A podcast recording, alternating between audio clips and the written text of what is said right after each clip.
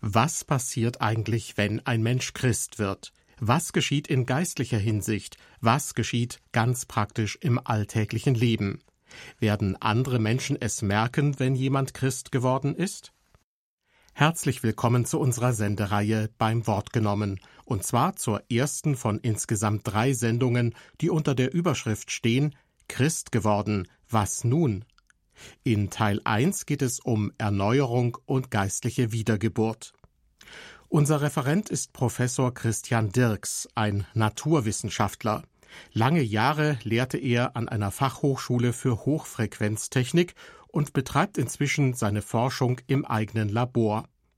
In seinem Referat erwähnt er, dass es zwischen seiner beruflichen Tätigkeit und seinem Christsein durchaus Berührungspunkte gibt. Aber, Sie werden es gleich merken, der Glaube an Jesus Christus spielt in seinem Leben die wichtigste Rolle. Wann ist man eigentlich ein Christ? Ist man ein Christ, wenn man Weihnachten und Ostern in die Kirche geht?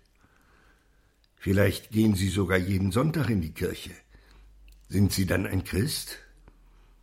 Wenn Sie regelmäßig in die Kirche gehen, macht Sie das nicht zum Christen.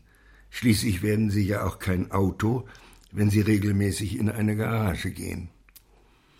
Aber was macht einen Menschen dann zum Christen? Ist man ein Christ, wenn man Mitglied einer christlichen Kirche ist? Ist man ein Christ, wenn man das Glaubensbekenntnis ausspricht? Im Islam würde das durchaus genügen. Zum Moslem wird man durch ein einfaches Bekenntnis, wenn man sagt, dass es nur einen Gott gibt und Mohammed sein Prophet ist, dann ist man ein Moslem. Danach muss man sich an die Vorschriften des Korans halten und hoffen, dass Allah einen annimmt. Durch einfaches Aussprechen des Glaubensbekenntnisses wird man aber kein Christ. Das Bekenntnis allein reicht nicht. Es muss etwas ganz Wesentliches hinzukommen. Wir lesen das im Römerbrief des Paulus. Denn wenn du mit deinem Munde bekennst, dass Jesus der Herr ist, und glaubst in deinem Herzen, dass ihn Gott von den Toten auferweckt hat, so wirst du gerettet. Das Bekenntnis ist erforderlich. Das reicht aber nicht. Der Glaube muss hinzukommen, dass Gott Jesus von den Toten auferweckt hat. Es wird hier nicht ein Glaube erwartet, der so ein einfaches Fürwahrhalten ist, der den christlichen Glauben für wahr hält, würde vielleicht formulieren, ich denke, das wird wohl so schon gewesen sein. Nein, hier ist ein Glaube erwartet, der ganz tief im Herzen sitzt. Hier wird ein Glaube erwartet, der in der Lage ist, ihr Leben zu verändern. Jesus ist auferstanden. Jesus lebt auch heute noch. Deswegen gilt auch heute noch, was Jesus damals von seinen Jüngern gefordert hat. Es sind nur drei ganz einfache Worte. Folge mir nach. Wir finden das in zahlreichen Bibelstellen, einige wenige werde ich herausgreifen. Wir lesen Matthäus 8, Vers 21 folgende.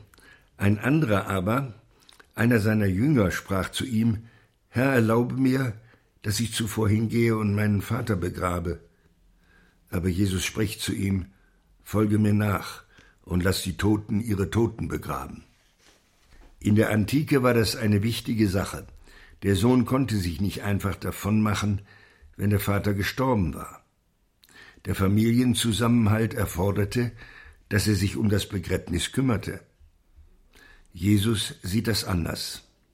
Er verlangt eine kompromisslose Nachfolge.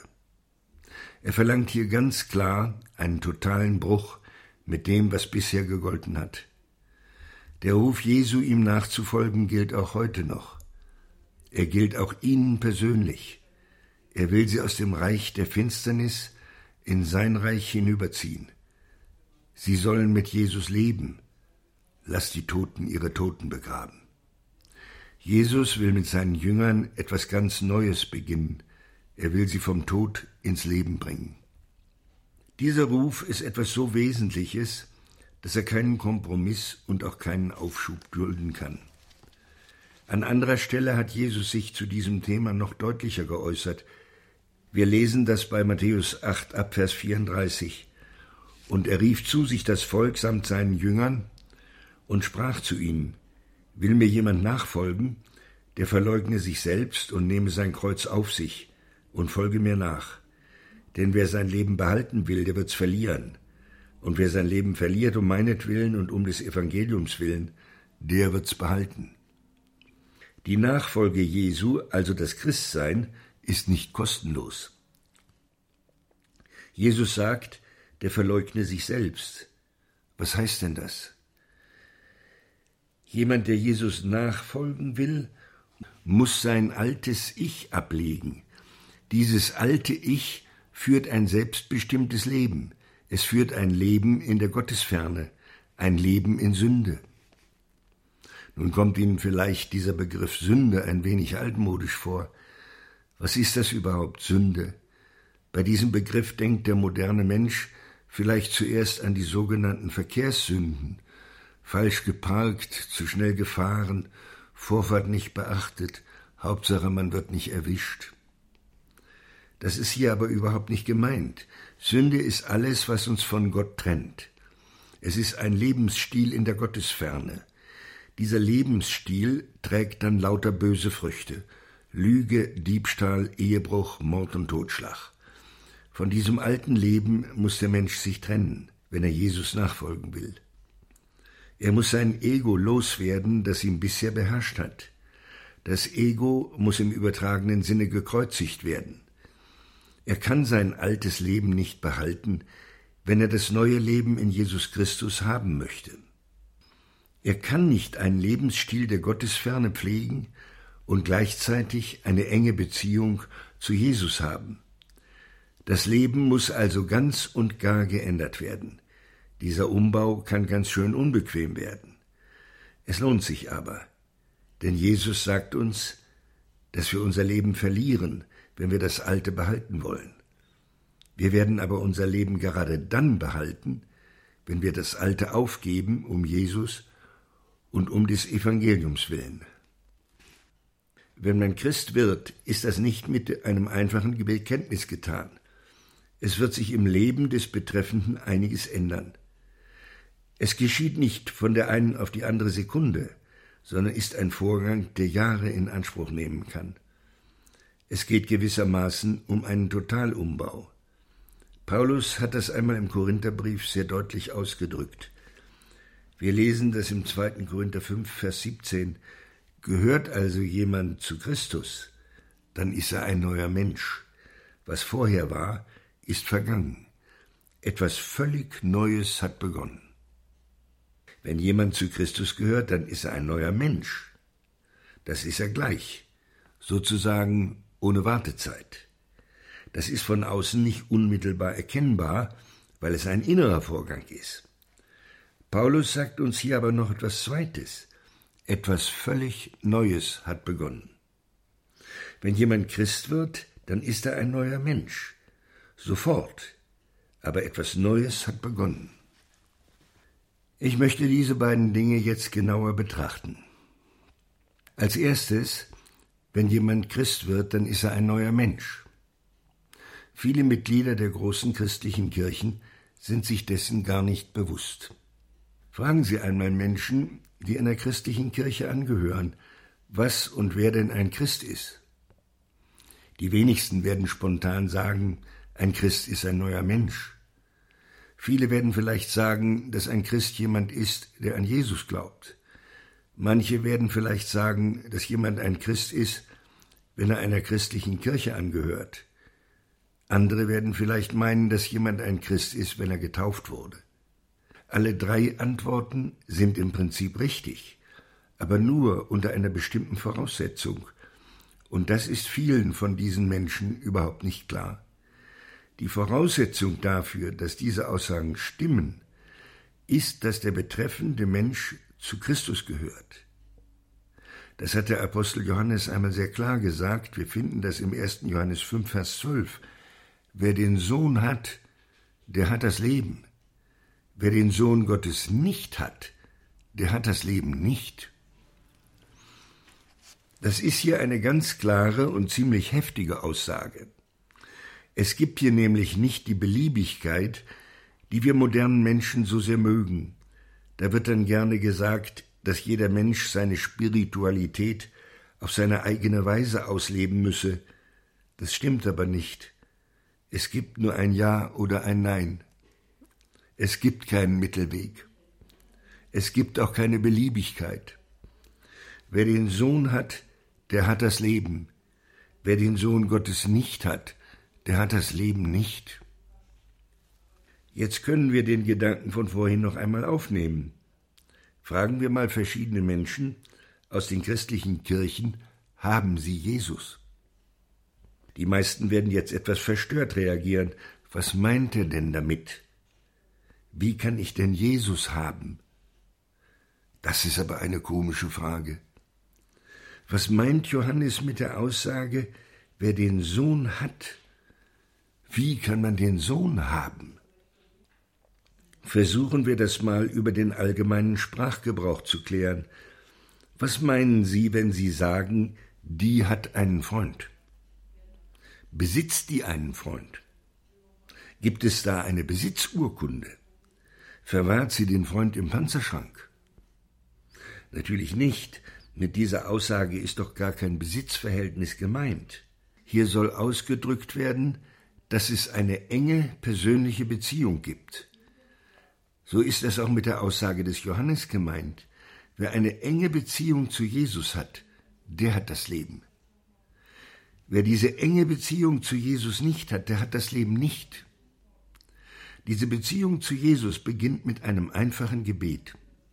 Viele von uns kennen das. Wenn jemand da ist, der das nicht kennt, aber gerne eine Beziehung zu Jesus haben möchte, dem würde ich jetzt gerne helfen.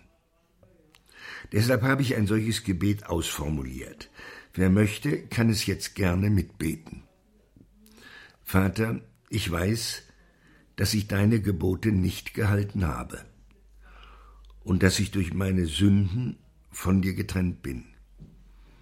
Es tut mir aufrichtig leid, und ich möchte mich jetzt von meiner schuldbeladenen Vergangenheit abwenden und zu dir kommen. Bitte vergib mir, denn ich vergebe jetzt auch allen, die sich an mir versündigt haben. Ich glaube, dass dein Sohn Jesus Christus für meine Schuld gestorben ist. Er ist von den Toten auferstanden, er lebt und hört mein Gebet. Ich lade dich, Jesus Christus, ein, Herr meines Lebens zu werden und von nun an in meinem Herzen zu herrschen und zu regieren. Bitte sende deinen Heiligen Geist, damit er mir hilft, dir zu gehorchen und in Zukunft deinen Willen zu tun. Ich bete in Jesu Namen. Amen. Wenn Sie dieses Gebet von Herzen gebetet haben, können Sie sicher sein, dass es erhört wird. Jesus wartet nämlich schon eine ganze Weile auf Sie und freut sich sehr, dass Sie jetzt endlich gekommen sind. Sie können sicher sein, dass er Sie annimmt, deswegen sind Sie jetzt ein Christ. Das hört sich alles verhältnismäßig einfach an. Bis hierher ist es das auch. Man darf aber nicht übersehen, dass etwas sehr Bedeutendes geschehen ist.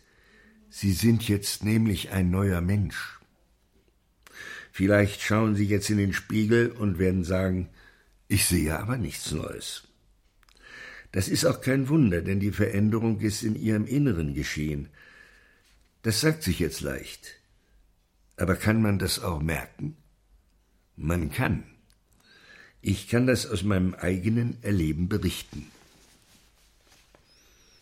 Es war Anfang der 90er Jahre, dass ich diesen Schritt selber gegangen bin.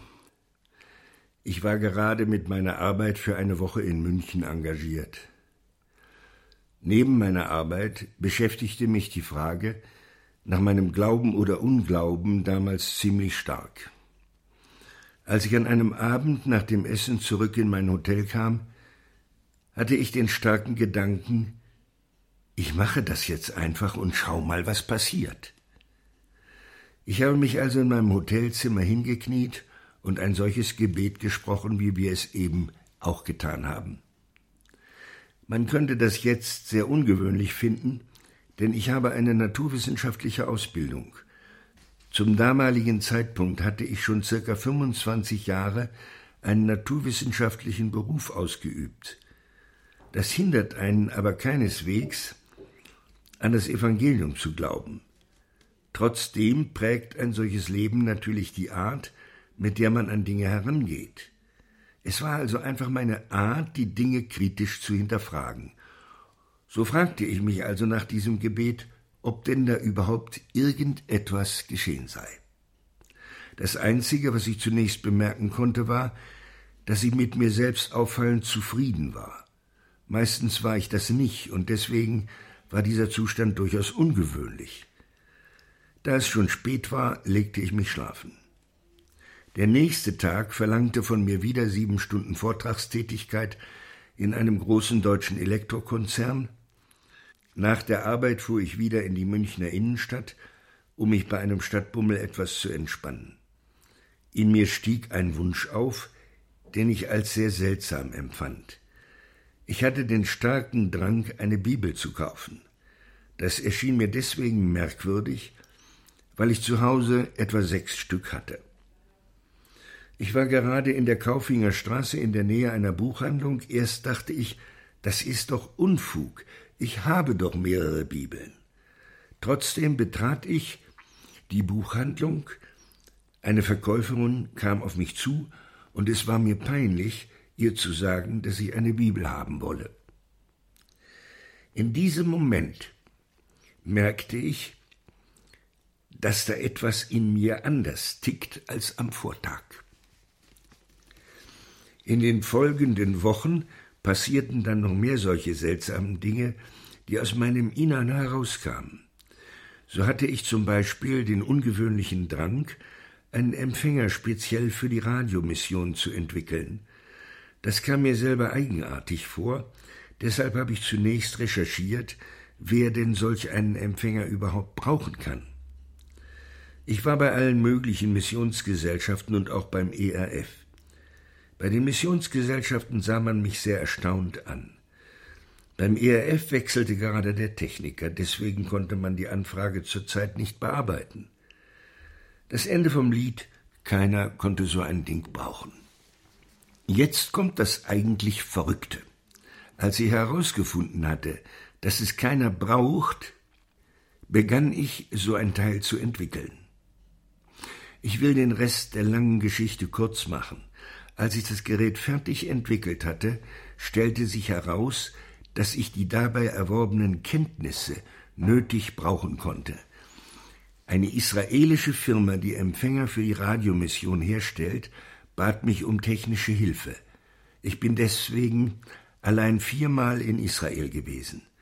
Dies ist nur ein kleiner Teil der langen Geschichte, die so eigenartig ist, dass ein Außenstehender sie kaum glauben kann.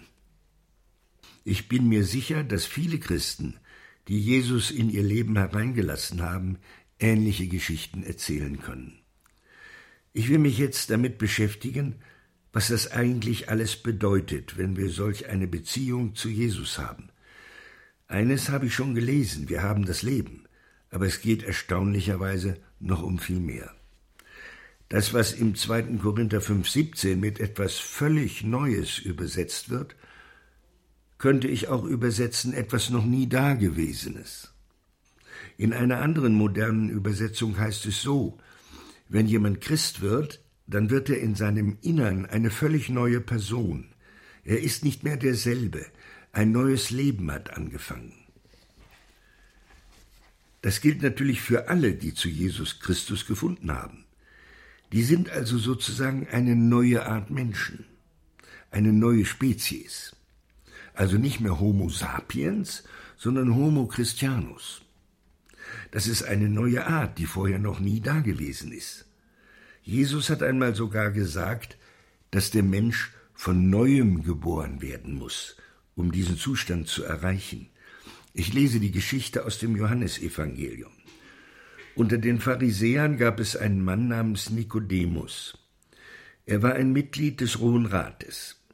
Eines Nachts kam er zu Jesus. Rabbi, sagte er, wir wissen, dass Gott dich als Lehrer zu uns gesandt hat, denn niemand kann die Wunder tun, die du vollbringst, wenn Gott sich nicht zu ihm stellt. Darauf erwiderte Jesus, ich versichere dir, Nikodemus, wenn ich neu geboren wird, kann Gottes Reich nicht sehen und erleben. Verständnislos fragte der Pharisäer, wie kann jemand neu geboren werden, wenn er schon alt ist? Er kann doch nicht wieder in den Mutterleib zurück und noch einmal zur Welt kommen. Ich versichere dir, entgegnete Jesus, nur wer durch Wasser und durch Gottes Geist neu geboren wird, kann in Gottes Reich kommen. Ein Mensch kann immer nur menschliches Leben hervorbringen. Wer aber durch Gottes Geist geboren wird, bekommt neues Leben. Es geht darum, dass der Mensch völlig neu wird. Das ist nicht ein Mensch, dem man ein bisschen Religion angeklebt hat. Das ist nicht einfach ein Mensch, dem die Sünden vergeben wurden. Das ist eine neue Art Mensch. Das ist eine Art Mensch, die ganz anders tickt als die alte Art. Diese Art Mensch ist so neu, dass man erst einmal die Betriebsanleitung dafür lesen muss.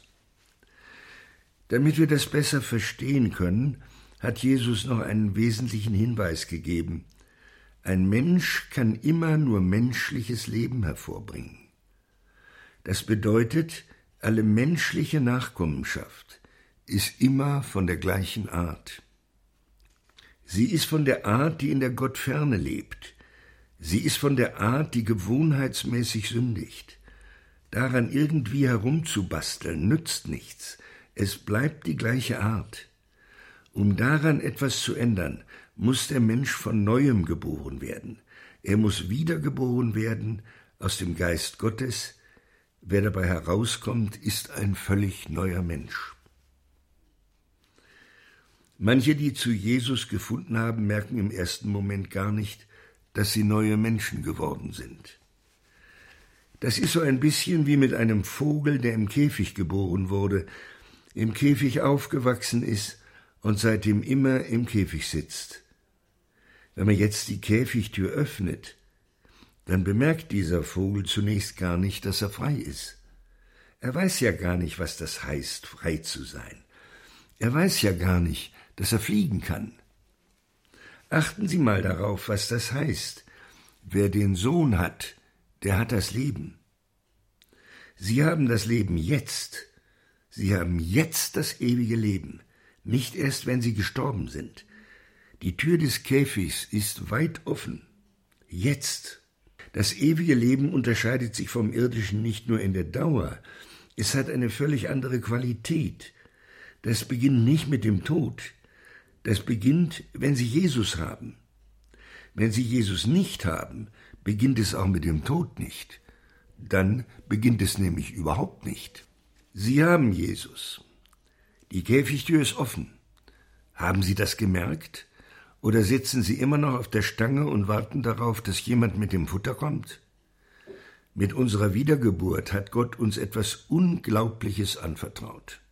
Gott ist enorm in Vorleistung gegangen. An uns ist es die Frage zu stellen, habe ich das überhaupt begriffen, was ich da alles bekommen habe? Und wenn ja, was mache ich daraus? Bei vielen Christen, die gerade ihre Bekehrung erfahren haben, und sich haben taufen lassen, entsteht dann oft ein völlig fruchtloser Stillstand. Sie haben noch nicht so richtig gemerkt, dass sie eine neue Kreatur sind. Sie haben noch nicht gemerkt, dass die Käfigtür weit offen steht.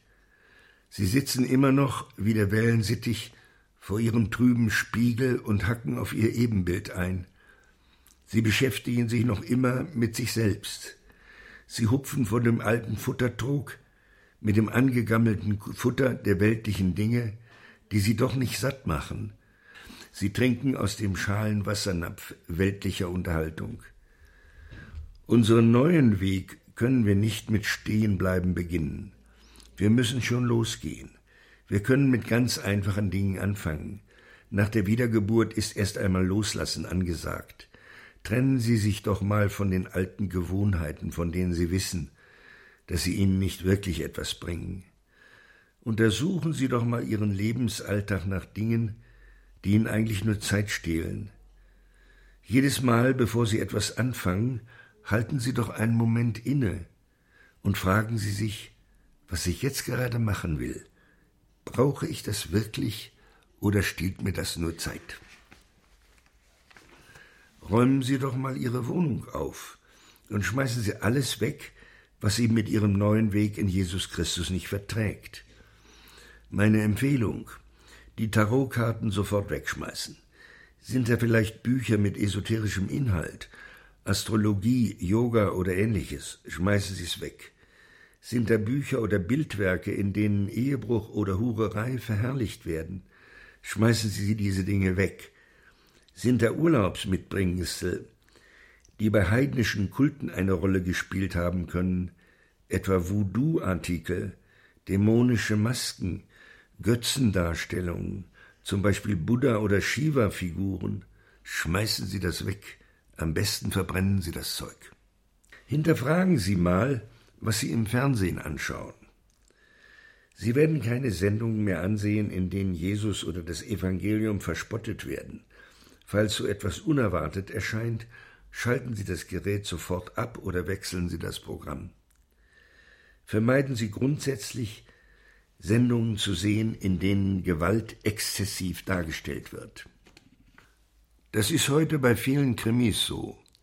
Es gibt leider wenige Sendungen, die wirklich harmlos sind. In sogenannten Familiensendungen wird oft Ehebruch als Normalität dargestellt. Kinder werden meistens als rebellisch und ungehorsam vorgeführt. Selbst Naturdokumentationen sind meist ideologisch durchsetzt, indem einem in diesen Sendungen die Evolutionstheorie immer wieder als wissenschaftlich erwiesene Wahrheit dargestellt wird, was sie nicht ist. Bauen Sie neue Gewohnheiten auf. Tägliches Bibellesen, tägliches Beten, regelmäßiger Kontakt zur Gemeinde, grundsätzlicher Gottesdienstbesuch, Ausnahmen nur im Notfall. Dadurch wächst eine Sensibilität für das, was außerhalb von unserem Käfig ist. Denken Sie immer daran, die Käfigtür ist offen. Das Neue, das Gott uns anvertraut, mit unserer Wiedergeburt ist alles außerhalb des Käfigs. Es ist übernatürlich, und in Ihrem alten Leben sind Sie vermutlich nicht in die Verlegenheit gekommen, irgendetwas mit übernatürlichen Dingen zu machen. Und wenn doch, dann kamen diese Dinge aus dem Reich der Finsternis. Sie waren ja schließlich im Käfig. Das, was da draußen ist, ist alles sehr neu. Da reagieren dann einige so, dass ihnen das alles zu spooky ist. Die bleiben lieber im Käfig. Da fühlen sie sich sicher, denn diese Umgebung kennen sie gut und folgerichtig wollen sie mit dem da draußen auch nichts zu tun haben. Auch wenn ich aus dem Geist neu geboren bin, kann ich den Heiligen Geist blockieren. Ich bleibe dann stehen in meiner Entwicklung, ich werde weiterhin aussehen und mich verhalten wie weltliche Menschen, weil Jesus mich mit dem Neuen nicht beschenken kann, wenn ich den Geist blockiere. Eine solche Haltung nehmen Sie bitte nicht ein. Wo Jesus nun schon die Tür aufgemacht hat, sollen Sie auch heraus aus dem Käfig. Deswegen schauen Sie mit mir an, was Jesus uns alles schon jetzt gegeben hat. Es geht im Grunde genommen um zwei Dinge. Erstens, wir können erkennen, was unsere Identität nach unserer Wiedergeburt ist und was uns schon jetzt alles gegeben wurde. Zweitens, wir können in diese neue Identität, dieses neue Leben hineinwachsen und all das umsetzen, was Jesus uns gegeben hat. Es ist enorm, was Gott für uns schon alles getan hat. Im Grunde genommen ist alles da, was wir brauchen. Aber viele von uns haben das noch gar nicht gemerkt. Dann gibt es einige, die haben es gemerkt, aber die machen keinen Gebrauch davon. Und dann gibt es noch eine dritte Sorte Christen, die haben es gemerkt und machen auch Gebrauch davon. Und das ist die Sorte Christen, die Gott eigentlich haben will. Und ich will dazugehören. Also fange ich mal mit dem ersten an. Es geht darum zu erkennen, was uns schon alles gegeben wurde. Ich lese dazu Römer 3,22. Wir werden von Gott gerecht gesprochen, indem wir an Jesus Christus glauben. Das ist eigentlich das Wichtigste, was Gott uns schenkt, wenn wir zu Jesus gefunden haben. Das ist mehr als nur Sündenvergebung. Wenn Sie an Jesus glauben, sagt Gott, du bist ein Gerechter. Das ist kein momentaner Zustand, das ist eine Wesenseigenschaft. Vorher waren sie ein Sünder, jetzt sind sie ein Gerechter. Also nicht vorher ein Sündenwurm und hinterher ein erlöster Wurm, sondern ein Gerechter, überhaupt nichts mehr mit Wurm. Lassen Sie das mal richtig in Ihr Herz, in Ihre Seele einziehen. Sie sind ein Gerechter.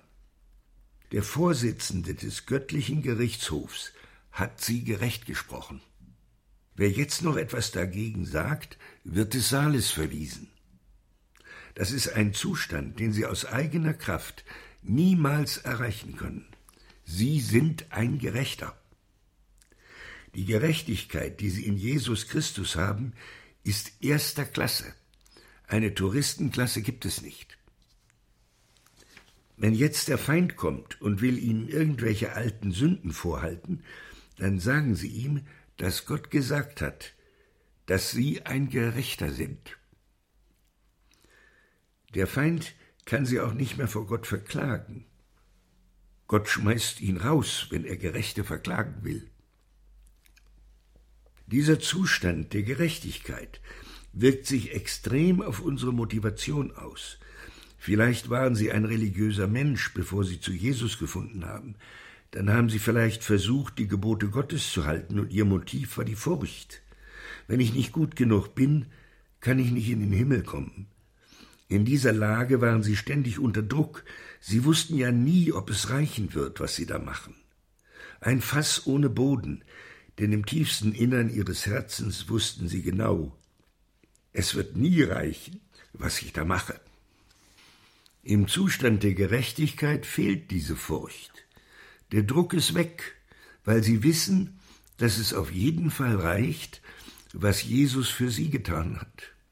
Sie brauchen keine Angst mehr vor dem Tod zu haben, weil sie wissen, dass sie in den Himmel kommen. Jetzt handeln sie nicht mehr aus Furcht, sondern aus Liebe, das ist ein gewaltiger Unterschied. Gott hat uns aber noch mehr gegeben. Dass wir jetzt Gerechte sind, ist ein wunderbarer Zustand. Aber diese Tatsache ermöglicht, dass Gott uns zahlreiche ungewöhnliche Gaben anvertraut, die er einem unerlösten Menschen niemals anvertrauen könnte. Und achten Sie mal darauf, alle diese Gaben haben übernatürlichen Charakter. Das ist ein ganz neues Kapitel, und ein wunderschönes dazu. Allerdings brauche ich dafür Zeit. Deswegen kann ich das heute nicht mehr bringen. Ich möchte es in meiner nächsten Predigt ausführlich behandeln. Christ geworden, was nun? Unter dieser Überschrift sprach Professor Christian Dirks aus Markdorf über Erneuerung und geistliche Wiedergeburt. Heute in einer Woche setzen wir die dreiteilige Reihe von Professor Dirks fort. Dann geht es um die Bedeutung der Taufe und um den Empfang des Heiligen Geistes. Ich lade Sie herzlich ein, dann wieder einzuschalten. Das gerade gehörte Referat ist übrigens in unserer Audiothek im Internet verfügbar unter irfplus.de sowie in der IRF Plus App. Dort werden Sie fündig, wenn Sie die Rubrik beim Wort genommen auswählen. Ihnen ein herzliches Dankeschön fürs Zuhören. Gottes Segen mit Ihnen.